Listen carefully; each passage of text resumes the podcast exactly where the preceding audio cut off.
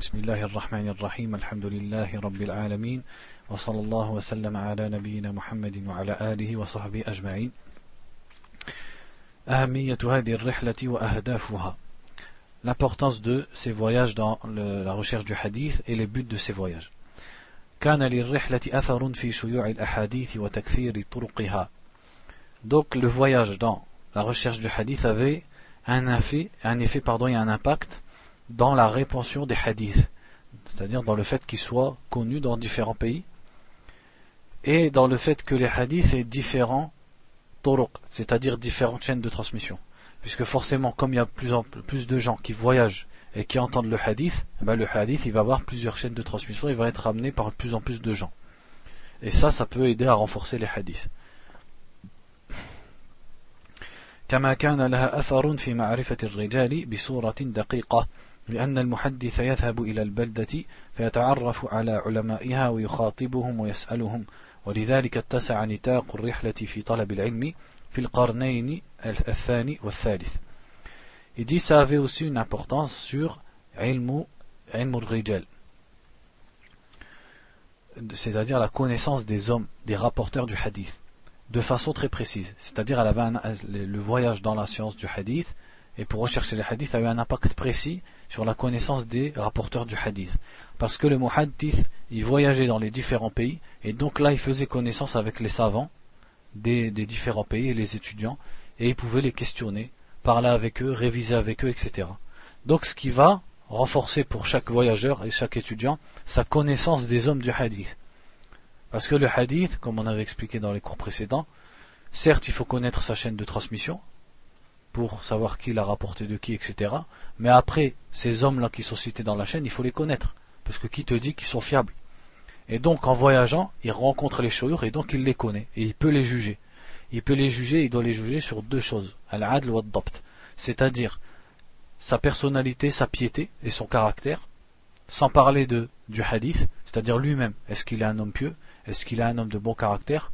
Est-ce qu'il est connu pour respecter les, coutumes des gens C'est-à-dire le euh, et la dignité, l'honneur, etc. Ou est-ce que il est à l'inverse de ça? Et la deuxième chose, c'est adapt, c'est-à-dire sa capacité à répéter les hadiths. Est-ce qu'il oublie beaucoup, ou est-ce qu'il répète les hadiths à la perfection, ou est-ce que carrément c'est un inventeur de hadiths? Donc à force de se mélanger et de voyager, eh ben, bien sûr leur connaissance des différents rapporteurs de hadiths, elle va augmenter. Et c'est pour ça que dans les siècles, le deuxième et le troisième siècle, les voyages ils se sont encore plus multipliés, parce que les chaînes de transmission elles se sont rallongées. وقد ذكر الحافظ الرام هرمزي في المحدث الفاصل قائمة بأسماء المحدثين الذين رحلوا في الأقطار ورتبهم على طبقات.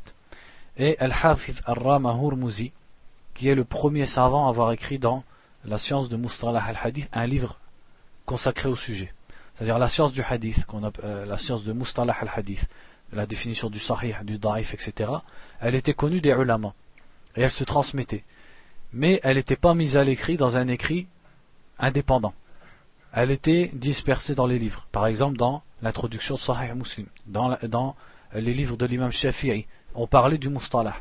Mais il n'y a pas un livre de Mustalah. Et le premier qui a écrit un livre sur Mustalah al-Hadith, la science du hadith, c'est Al-Hafidh al-Rama Hurmuzi Et si je ne me trompe pas, euh, j'ai oublié, il était au 4 siècle, c'est-à-dire après les années 300. Et lui, il a écrit dans son livre une liste de ceux qui ont voyagé dans les différents pays, ou en tout cas des plus connus, et il les a classés en tabaqat, c'est-à-dire en degrés. فذكر أولا من رحل من رحلوا إلى عدة أقطار ثم ذكر من رحل إلى ناحية واحدة للقاء من بها من العلماء. Donc en premier, il a mentionné les noms de ceux qui ont voyagé à différents pays, puis ceux qui ont voyagé dans un seul pays pour y rencontrer ces ulama. ومن أهم الأقطار التي كان يرحل إليها أو كان يرحل إليها طلاب العلم المدينة ومكة والكوفة والبصرة والجزيرة والشام واليمامة ومصر ومرو والري وبخارى وذلك لأنها مراكز العلم ويكثر فيها العلماء. Et les plus importants pays ou les, plus, les régions les plus importantes où les étudiants y voyageaient pour apprendre le hadith, c'était Médine, la Mecque, Al-Kufa, Al-Basra, Al-Jazira, donc ça c'est une ville qui s'appelle Al-Jazira, Al-Sham, c'est-à-dire la région de la Syrie, Al-Yamama en Arabie, Misr, l'Égypte, Moro, Al-Ray, Bukhara, donc ça c'est plus vers l'Asie, car elles étaient les centres de la science et il y avait beaucoup de ulama dans ces différentes villes. سئل الإمام أحمد عن طالب العلم هل يلزم رجلا عنده علم فيكتب عنه أو يرحل إلى المواضع التي فيها العلم فيسمع منهم فقال يرحل ويكتب عن الكوفيين والبصريين وأهل المدينة ومكة يسام الناس يسمع منهم Et on a déjà cité cette parole, il la recite ici, de l'imam Ahmed. Rahimahullah, quand on lui a demandé est-ce qu'un étudiant il doit s'accrocher à un savant ou est-ce qu'il doit voyager Il lui a dit il voyage. Il voyage à Koufa, à Basra, et il prend des gens de ces villes-là, de Médine, de la Mecque, et il se mélange aux gens, il les côtoie et il écoute de eux. وقد تقدم قول إبراهيم بن أدهم An. Et on a déjà lu la parole d'Ibrahim ibn Hadam, rahimahullah, qui disait Allah repousse ou épargne à cette communauté des malheurs par la cause du voyage des gens du hadith. Donc après dans le livre il y a un chapitre qui s'appelle Ashab al-Ahwa wal Firaq wa mawqifuhum min hujjiyati sunnah. C'est-à-dire les gens des passions et des sectes et leur position vis-à-vis de la, la force d'argumentation de la sunna. Donc ce chapitre-là, on va pas le lire parce qu'il est long, il est compliqué. C'est pas le style, il n'est pas apte à faire un cours. Mais je vous, donc je vous encourage à le lire dans le livre, inshallah. Donc on passe au chapitre d'après. Il dit At-Tadwinu fil awwal. Donc l'écriture du hadith au premier siècle de l'islam. Et là, vous allez, vous, vous allez être surpris, vous allez vous rendre compte que l'islam, ou plutôt que le hadith, il a été écrit dès le début de l'islam. Contrairement à ce que les occidentaux ils veulent nous faire croire, quand ils disent la plupart du temps, ils disent, voilà, le Coran, d'accord, il a été écrit au début, mais le hadith, ça a été écrit 100 ans après le prophète. C'est-à-dire, ils disent ça, sallallahu alayhi wa sallam, ils disent ça pour mettre en doute les musulmans vis-à-vis de la sunna. Et nous, on va voir, avec cette étude-là, que c'est faux. أولا تدوين السنة بدأ في حياة النبي sallallahu alayhi wa sallam. Il dit premièrement l'écriture de la sunna a commencé dans la vie du prophète sallallahu alayhi wa sallam. اشتهر بين عامة الناس من غير ذوي التتبع والاستقصاء أن الحديث أو ما يطلق عليه علماء الحديث لفظ العلم ظل أكثر من مئة سنة يتناقله العلماء حفظا دون أن يكتبوه Il dit, il est répandu parmi les gens, et surtout les gens qui ne sont pas les gens de at-tatabbu', c'est-à-dire euh, de l'étude et de la précision, que le hadith, ou alors ce que les gens, ce que les ulama appellent la science, a, pendant plus de 100 ans, a été euh, transmis les ulama des uns aux autres et a été mémorisé par les ulama sans être écrit pendant plus de 100 ans. واستمر هذا الظن قرابة خمسة قرون متتابعة وهو يزيد توسعا ويضطرد قوة حتى جاء الخطيب فتتبع مسائل هذا الموضوع وجمع شتاته وألف في ذلك تقييد العلم. Et cette pensée a continué pendant à peu près 500 ans, c'est-à-dire au début de l'islam, ou dans les premiers ulama, je ne vois pas trop qui vise ici, il dit cette pensée elle a continué pendant 500 ans, et elle s'est élargie. C'est-à-dire le fait de penser que la science elle n'a pas été écrite au début de l'islam, elle a été écrite que 100 ans après. Jusqu'à ce que vienne Al-Khatib al-Baghdadi, qui est un savant des années 400 et quelques. Et il a bien étudié ou authentifié les questions de ce sujet, et il a écrit, écrit un livre à ce sujet qui s'appelle Taqyid ul ilm. Taqyid, c'est quand tu attaches quelque chose. Ce qui veut dire ici, c'est le fait d'attacher la science et l'écriture de la science. C'est ça le titre de son livre. أما سبب هذا الظن فهو خطأ في تأويل ما ورد عن المحدثين في تدوين الحديث وتصنيفه donc la cause de cette mauvaise pensée, de cette erreur qu'ont les gens, de penser que la science elle a été écrite que 100 ans après le prophète, c'est une mauvaise compréhension de ce qui a été cité parmi les paroles des gens du hadith qui parlent de l'écriture du hadith. فقد ذكر هؤلاء أن أول من دون العلم ابن شهاب الزهري المتوفى سنة أربعة أربعة أربعة وعشرين ومئة أو خمسة وعشرين ومئة وذكروا أول من صنف الكتب فإذا هم جميعا ممن عاش حتى بعد سنة ثلاث وأربعين ومئة تقريبا Il dit parce que les ulama, ils mentionnent la plupart du temps que la première personne qui a écrit la science, c'est Ibn Shihab al-Zuhri, qui est mort en 124 ou en 125 de l'Égypte, qui est le shir de l'imam Malik, parmi, et qui est un tabi'i. Et ils disent que les premiers qui ont écrit les livres, quand ils mentionnent les premiers qui ont écrit les livres, on trouve que la plupart des gens qui sont mentionnés, ou tous ceux qui sont mentionnés, ils sont morts, pardon, ils ont vécu après les années 140 de légir. Donc c'est ça qui amène, quand on lit les paroles de ulama, qui amène à penser qu'avant ça, l'écriture elle n'existait pas. Quand ils disent, premièrement, que le premier qui a écrit la science, et ça c'est une parole répandue dans les livres, c'est Ibn Shihab al-Zuhri. La deuxième, c'est quand ils citent les ulama qui ont écrit, et on se rend compte que tous ces ulama, c'est des gens qui ont vécu après les années 140. Donc ça amène à penser qu'avant, il n'y avait rien d'écrit. ولم ولم يعطي العلماء قبل الخطيب هذه الأقوال حقها من التأويل العميق والفهم الدقيق.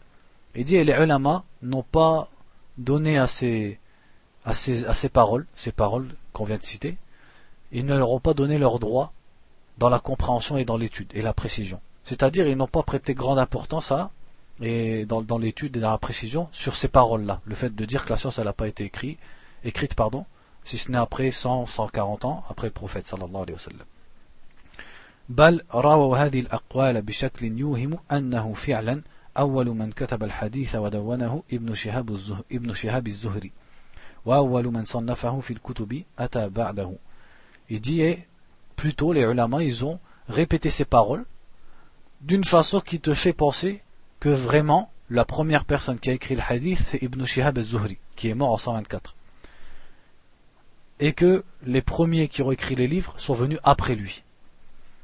وغلبت هذه الفكرة على أصحاب الكتب الجامعة كأبي طالب المكي والإمام الذهبي والحافظ بن حجر والمقريزي وصاحب أبجد العلوم وغيرهم فكانوا يؤيدونها رغم أنهم كانوا يجدون لها نقيدا وذلك أنهم يذكرون أن من بعد الصحابة والتابعين كانوا يروون العلم من صحف صحيحة غير مرتبة Il dit cette pensée, elle a, euh, elle s'est emparée de beaucoup même de savants, comme il dit Abu Talib al-Mekki, ou l'imam al-Zahabi, ou al-Hafiz ibn Hajar, ou al-Maqrizi, donc ceux qu'on a cités là sont des montagnes. Et d'autres qui ont affirmé encore cette idée-là. Et pourtant, ils trouvaient des textes qui sont contraires à cette idée-là. Et eux-mêmes, ces mêmes savants qui ont entretenu cette idée, ils citent parfois que les salafs ont pris les hadiths de suhuf, c'est-à-dire de feuilles qui viennent des compagnons du prophète et de ceux qui, les ont suivis, dans lesquels étaient compilés en désordre, c'est-à-dire pas en chapitre, mais en désordre, les hadiths du prophète sallallahu alayhi wa. Donc ils n'ont pas, ça veut dire, qu'est-ce qu'il veut dire ici? Ils n'ont pas étudié la question avec précision. Ils se sont contentés de répéter que le premier qui a écrit la science c'est Ibn Shihab et les premiers qui ont écrit les livres sont venus après lui. Et pourtant eux-mêmes ils citent des paroles comme quoi, à l'époque des Tabi'in et de la génération d'après, ils, prenaient les hadiths de feuilles qui avaient été écrites par les compagnons et les Tabi'in. Donc ce qui contredit l'idée que rien n'a été écrit avant. Puisque si des Sahaba et des Tabi'in ont écrit des feuilles avec des hadiths, ça prouve bien que l'écriture allait, exister avant Ibn Shihab al-Zuhri. Vous voyez ce que euh, tout le monde suit. إذا حصل هناك تدوين قبل عصر الإمام الزهري الذي يعد من طبقة صغار التابعين. Donc on en déduit que une écriture du hadith a bel et bien existé avant l'existence ou avant l'écriture de Ibn Shihab al-Zuhri qui fait partie de Sirar al-Tabi'in. C'est-à-dire il fait partie des jeunes générations de Tabi'in. Parce qu'une seule génération, par exemple Sahaba ou Tabi'un ou Tab' Tabi'un, Tabi'in, tu peux eux-mêmes les diviser en différentes générations. Par exemple, Az-Zuhri, c'est pas comme Saïd ibn al-Musayyib. On parle pas dans la science, on parle dans l'âge. Un, un Tabi'in, il peut n'avoir rencontré que un, deux ou trois compagnons, parmi les compagnons qui ont vécu longtemps, comme Anas ibn Malik ou Sahl ibn Sa'd. Ou alors euh, Ibn Omar ou Ibn Abbas ou Abdullah ibn Zubayr. Et d'autres Tabi'in, eux, ils ont rencontré carrément euh, Uthman, Ali, etc. Donc des, Sahaba qui sont morts plus tôt. Donc les, les tabi'in ne sont pas tous à la même, au même degré dans la génération. Une génération comporte elle-même plusieurs générations. Mais ils sont tous tabi'in, pourquoi? Parce qu'ils ont tous rencontré des compagnons du prophète. Sallallahu alayhi wa. Et Az-Zuhri justement, dont on dit, dont on prétend qu'il est le premier à avoir écrit le hadith, il fait partie de Sirar et tabi'in. Donc les tabi'un qui sont venus bien après, dans la génération des tabi'in. وقد حاول الخطيب أن يثبت أن تقييد العلم كان موجودا في حياته صلى الله عليه وسلم وفي عصر الصحابة والتابعين كذلك. Il dit, et Al-Khatib al-Baghdadi, rahimahullah, lui, il a voulu montrer, et il a affirmé, que l'écriture de la science, elle existait à l'époque du, du, prophète pendant sa vie, sallallahu alayhi wa sallam, et à l'époque des compagnons et des tabi'in. Et donc, cette, quand il a voulu affirmer ça, ça l'a poussé à faire une recherche sur cette question et sur la chronologie de l'écriture de la science.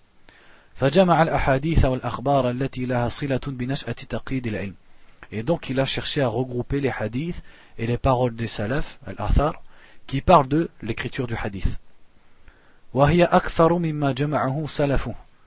Et ce qu'il a réussi à regrouper dans un seul livre, c'est plus que ce qu'ont fait ceux qui étaient avant lui.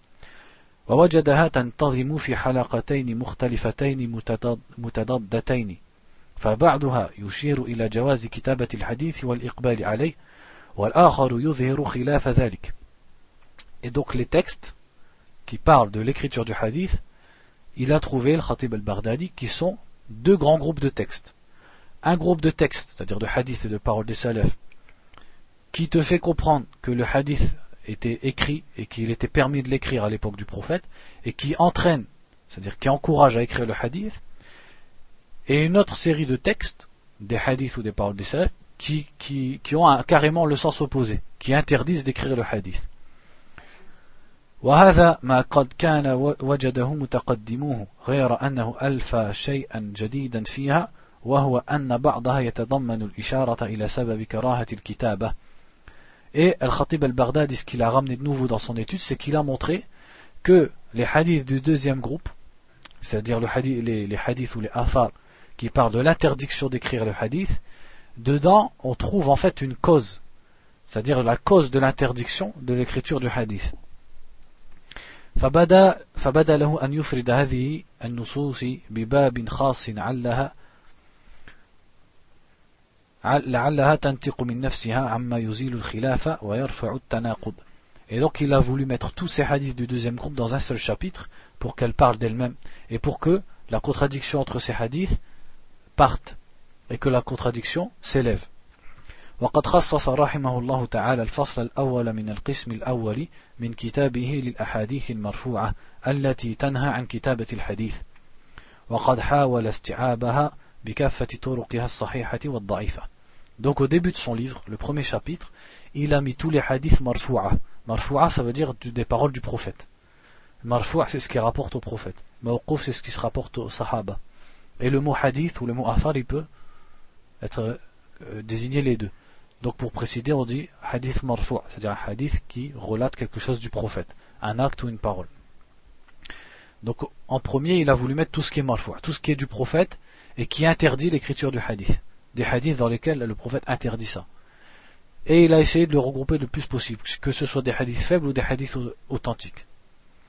ولكن هذه الروايات كلها على اختلاف طرقها لم يصح منها شيء سوى حديث أبي سعيد الخدري لا تكتب عني ومن كتب عني غير القرآن فليمحه الحديث الذي أخرجه مسلم مرفوعا وقد أعله أمير المؤمنين في الحديث أبو عبد الله البخاري وغيره بالوقف على أبي سعيد Il dit, mais dans tous ces hadiths qu'il a ramenés, il y a tous ces hadiths au final, on trouve qu'ils sont faibles. Et il n'y a qu'un seul hadith qui est authentique qui interdit l'écriture du hadith. Donc déjà ça, ça vous aide à, ça va nous amener à la conclusion du livre, que le hadith il a été écrit dès le début, dès la vie du prophète sallallahu alayhi wa. Ce hadith qui est authentique, c'est le hadith rapporté par Abu Sa'id al-Khudri, anhu, qui dit que le prophète sallallahu alayhi wa a dit N'écrivez rien de moi, et celui qui a écrit de moi autre chose que le Coran, qu'il l'efface. Donc ça c'est un hadith rapporté dans Sahih Muslim. Si ce n'est que euh, Abu Abdullah, donc l'imam al-Bukhari, il dit ce hadith, en fait il n'est pas de la bouche du prophète, mais de la bouche d'Abu Sa'id. C'est-à-dire que c'est Abu Sa'id al-Khudri qui aurait dit ça et non pas le prophète, sallallahu alayhi wa. Donc ça, retenez bien, c'est pour ce qui concerne les hadiths qui interdisent d'écrire le hadith. وفي الفصلين الثاني والثالث من هذا القسم أورد ما روي من الآثار والأخبار عن الصحابة والتابعين في كراهة كتابة الحديث والنهي عنها. Et dans le deuxième et le troisième chapitre de ce grand chapitre sur les, les paroles qui interdisent l'écriture, il a ramené des paroles donc des compagnons et des tabi'in dans, le, dans lesquelles on, on, comprend le fait qu'il est détestable ou, ou il n'est pas recommandé d'écrire le hadith ou dans lesquels il y a l'interdiction d'écrire le hadith.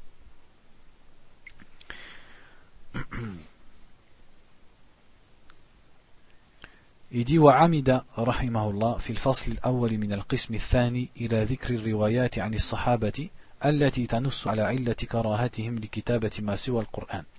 Il dit et dans la deuxième partie du livre, il a ramené des paroles des compagnons dans lesquelles on trouve cité la raison pour laquelle il n'aimait pas écrire le hadith, le hadith en dehors du Coran.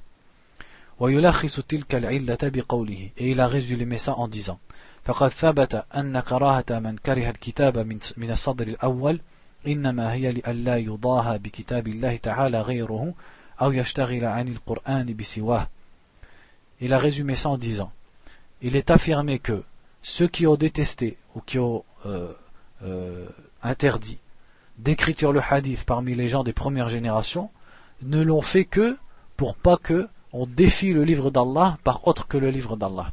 C'est-à-dire qu'on prête de l'importance à autre chose, à la même, euh, par la même importance que le Coran. Ou alors qu'on s'occupe et qu'on soit distrait du Coran par le hadith. ونهي عن كتب العلم في صدر الإسلام وجدته لقلة الفقهاء في ذلك الوقت والمميز بين الوحي وغيره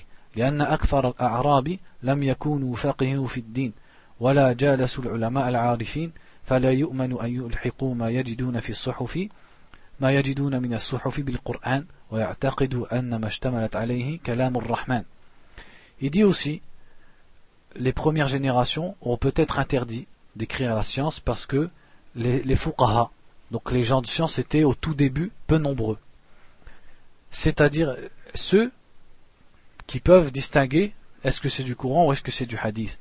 Et il dit il y avait beaucoup de bédouins qui étaient rentrés dans l'islam, et la plupart des bédouins, eux, ils n'avaient pas, ils n'étaient pas ancrés dans la science, et ils ne s'étaient pas assis avec des ulama. Donc on craignait qu'ils trouvent des choses dans des feuilles qui sont en fait des paroles du prophète, et qu'ils le mettent dans le mushaf avec le Coran, parce qu'ils pensent que c'est du Coran.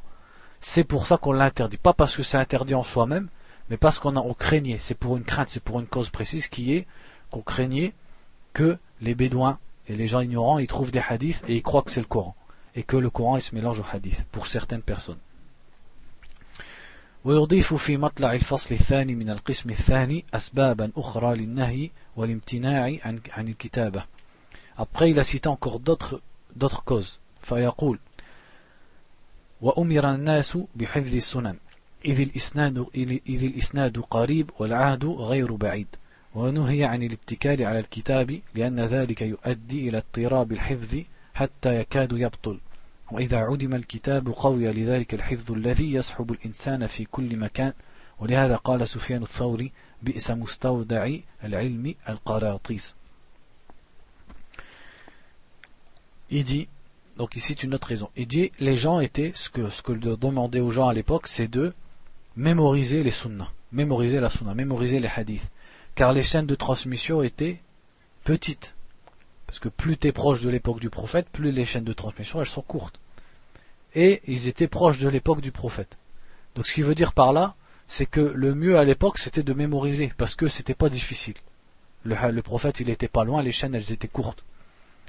Et on interdisait aux gens de se reposer sur l'écriture, parce que ça, ça amène à, à une faiblesse dans la mémorisation, et à une contradiction dans la mémorisation. Qu'est-ce qu'il veut dire par là?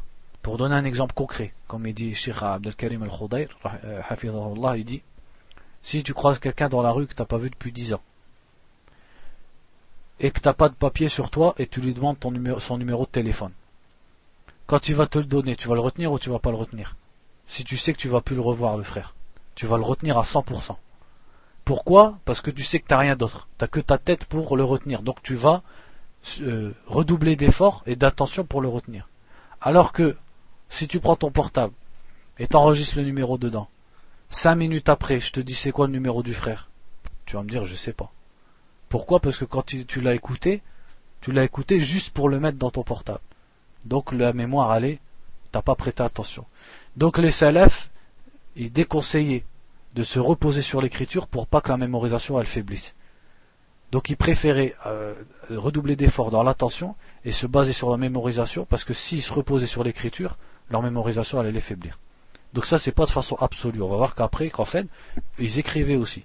Donc il dit comme il dit ici, il dit quand il n'y a pas d'écriture, la mémorisation elle est plus forte, parce que c'est la mémorisation qui, accompagne l'être humain partout, contrairement au livre. Et il dit Soufiane al-Thawri, donc de la génération de Tab' Tabi'in, rahimahullah, disait Quel mauvais récipient de science que le cahier. C'est-à-dire, il blâmait les livres. Et pourtant, Soufiane lui-même, al-Thawri, il écrivait. أفلا ترى أن سفيان ذم الاتكال على الكتاب وأمر بالحفظ وكان مع ذلك يكتب احتياطا واستيثاقا Il dit ne vois-tu pas que Soufiane blâmait le fait de se reposer sur l'écriture et ordonnait les gens aux gens de mémoriser, et pourtant lui-même il écrivait. Pourquoi par précaution?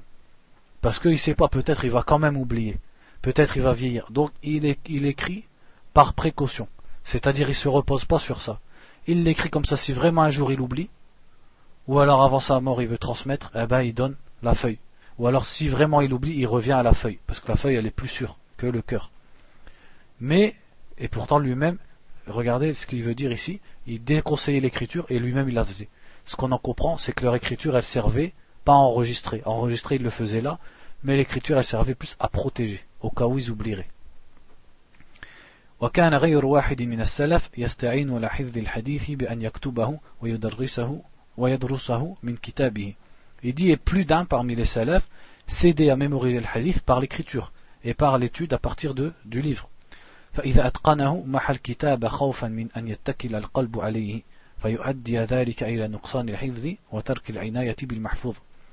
Et donc il dit certains, donc il s'aidait avec le livre pour mémoriser le hadith, et une fois qu'il avait atqanahu, c'est-à-dire il maîtrise le hadith, il l'effaçait de son livre.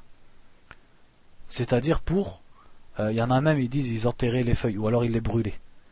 Parce que si tu sais que tu vas, comme on a dit dans l'exemple du, du numéro de portable, si tu sais qu'après tu n'as plus rien pour revenir à ce hadith, tu vas le mémoriser de façon parfaite. Parce que la peur de l'oublier, elle va te pousser à être attentif et à le mémoriser de façon parfaite. Et à le, répéter plus que si tu vas l'écrire. Et donc certains salafs, ils faisaient ça. Ils écrivaient, après ils mémorisaient, et quand ils avaient fini de mémoriser, la feuille, ils l'effaçaient. Pour pas se reposer sur les feuilles. وأما القسم الثالث فقد أفرد منه ثلاثة فصول في الأحاديث والآثار الواردة في الإذن بكتابة العلم. Ensuite, en troisième part, il a mis un chapitre où il va citer les hadiths et les paroles des salafs qui, au contraire, autorisent l'écriture du hadith. الأول فيما ورد مرفوعا إلى رسول الله صلى الله عليه وسلم. Donc la première partie de cette troisième partie, et qui est composée elle-même en trois parties, c'est les paroles du prophète à ce sujet.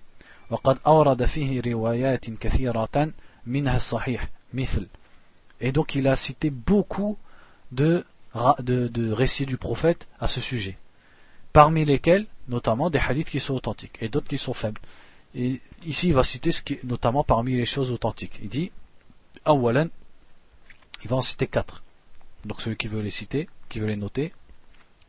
Il dit Hadithu Abi Huraira. ما من الصحابة أحد أكثر حديثا مني إلا ما كان من عبد الله بن عمرو فإنه يكتب وأنا لا أكتب هذا هذا في كتابة العلم من كتاب العلم من صحيح الإمام البخاري Ça c'est dans Sahih al-Bukhari la parole de Abu Huraira radiallahu anhu.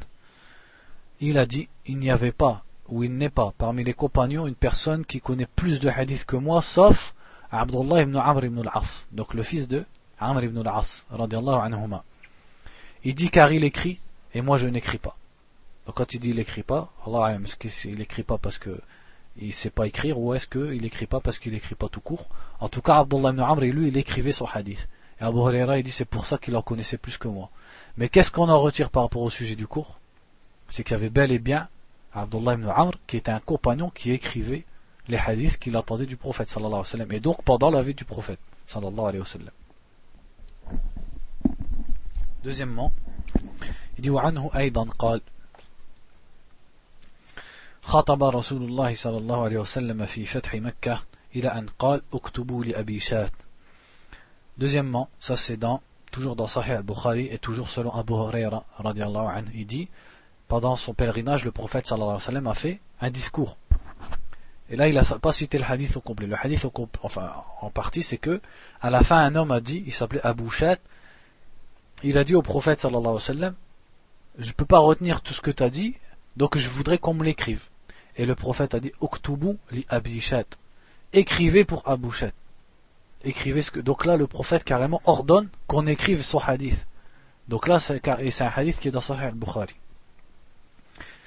ثالثا حديث ابن عباس أن رسول الله صلى الله عليه وسلم قال في مرضه ائتوني بكتاب أكتب لكم كتابا لا تضلوا بعده et aussi le, le hadith qui dit où Ibn Abbas anhuma, raconte que pendant sa maladie de mort le prophète sallallahu alayhi wa sallam a dit ramenez-moi de quoi écrire c'est-à-dire que vous écriviez que je vous écrive quelque chose grâce auquel vous ne vous égarerez pas après moi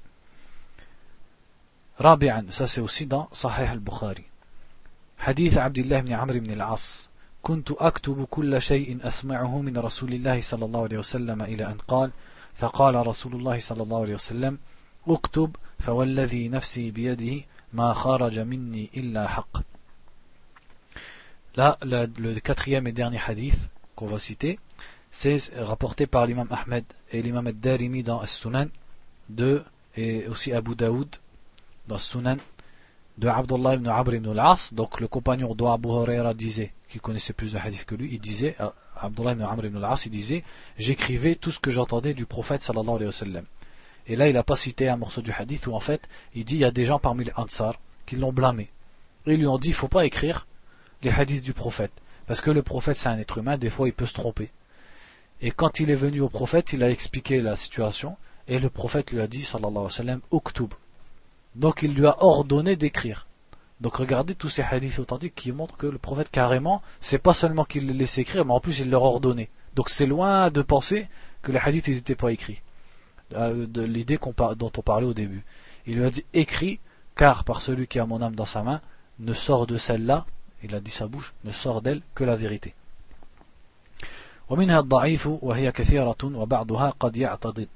Il dit il y a aussi beaucoup de hadiths faibles dans leur authenticité, dans le même sujet et dans le même sens.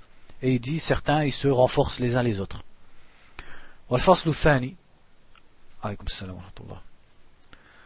Ça fait 30 minutes, c'est par rapport à j'ai recommencé. On va s'arrêter là, Inch'Allah, on reprend demain parce que j'arrive plus à parler. Et donc on continuera dans ce sujet demain. je pense moi ça sera à 11h, Inch'Allah. ونسأل الله تعالى أن يرزقنا العلم النافع والعمل الصالح اللهم إنا نسألك الهدى والتقى والعفاف والغنى وصلى الله وسلم على نبينا محمد وعلى آله وصحبه